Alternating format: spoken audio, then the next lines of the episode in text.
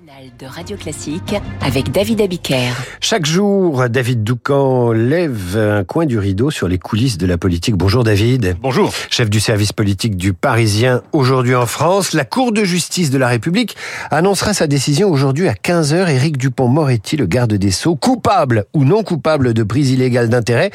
La majorité retient son souffle. Oui, d'abord au regard du caractère exceptionnel de la situation, puisqu'un ministre en exercice jugé puis euh, donc potentiellement euh, condamné alors qu'il est toujours en fonction serait une première et pas n'importe quel ministre.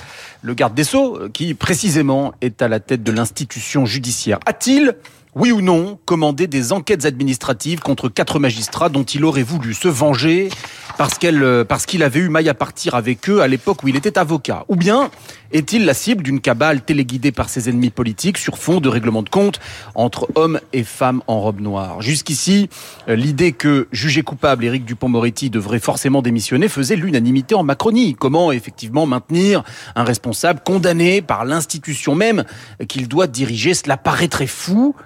Et pourtant, selon nos informations, le président de la République se refuse à toute automaticité en la matière. Vous voulez dire qu'Emmanuel Macron pourrait maintenir Éric Dupont-Moretti place Vendôme même s'il était jugé coupable? Alors, hors de question, bien sûr, David, de prédire quoi que ce soit. Nous verrons d'abord la décision de la Cour de justice de la République et ensuite la réaction du chef de l'État. Mais ce que je peux vous raconter avec certitude, c'est que son entourage le plus proche juge qu'on ne peut pas tout mélanger. Un ministre condamné, par exemple, pour s'être enrichi illégalement ou pour avoir fraudé le fisc, ce n'est pas la même chose qu'une histoire d'enquêtes administratives contre des magistrats qui d'ailleurs en sont tous sortis blanchis.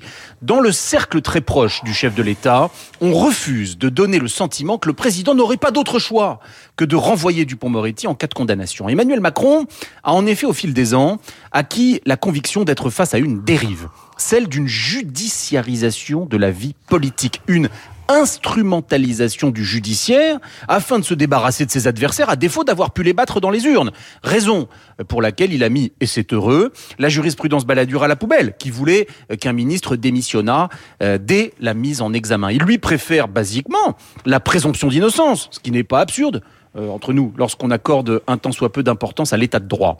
Maintenant, attention, une telle décision serait évidemment très lourde à porter, les pressions politiques et médiatiques seraient gigantesques, donc rien ne dit euh, qu'Emmanuel Macron prenne ce chemin, qui d'ailleurs euh, en fait frémir d'avance plus d'un dans la majorité. Mais on comprend que s'il devait se séparer de son ministre, ce serait à contre-cœur. Le plus simple pour lui resterait encore que la Cour de justice relaxe euh, Dupont-Moretti tout à l'heure, même si ces derniers jours, membres du gouvernement et haut gradés de la majorité étaient nombreux à afficher leur sérénité, je vous le dis, euh, la Macronie croise tout de même les doigts. Et si j'ai bien compris, euh, la corporation des juges peut aussi euh, s'attendre à un, suspense et elle retient elle aussi son, son souffle. Décision donc à 15h et des enjeux de cette décision de la Cour de justice de la République. Nous reparlerons avec nos esprits libres à 8h40. Merci David. Après le temps judiciaire, le temps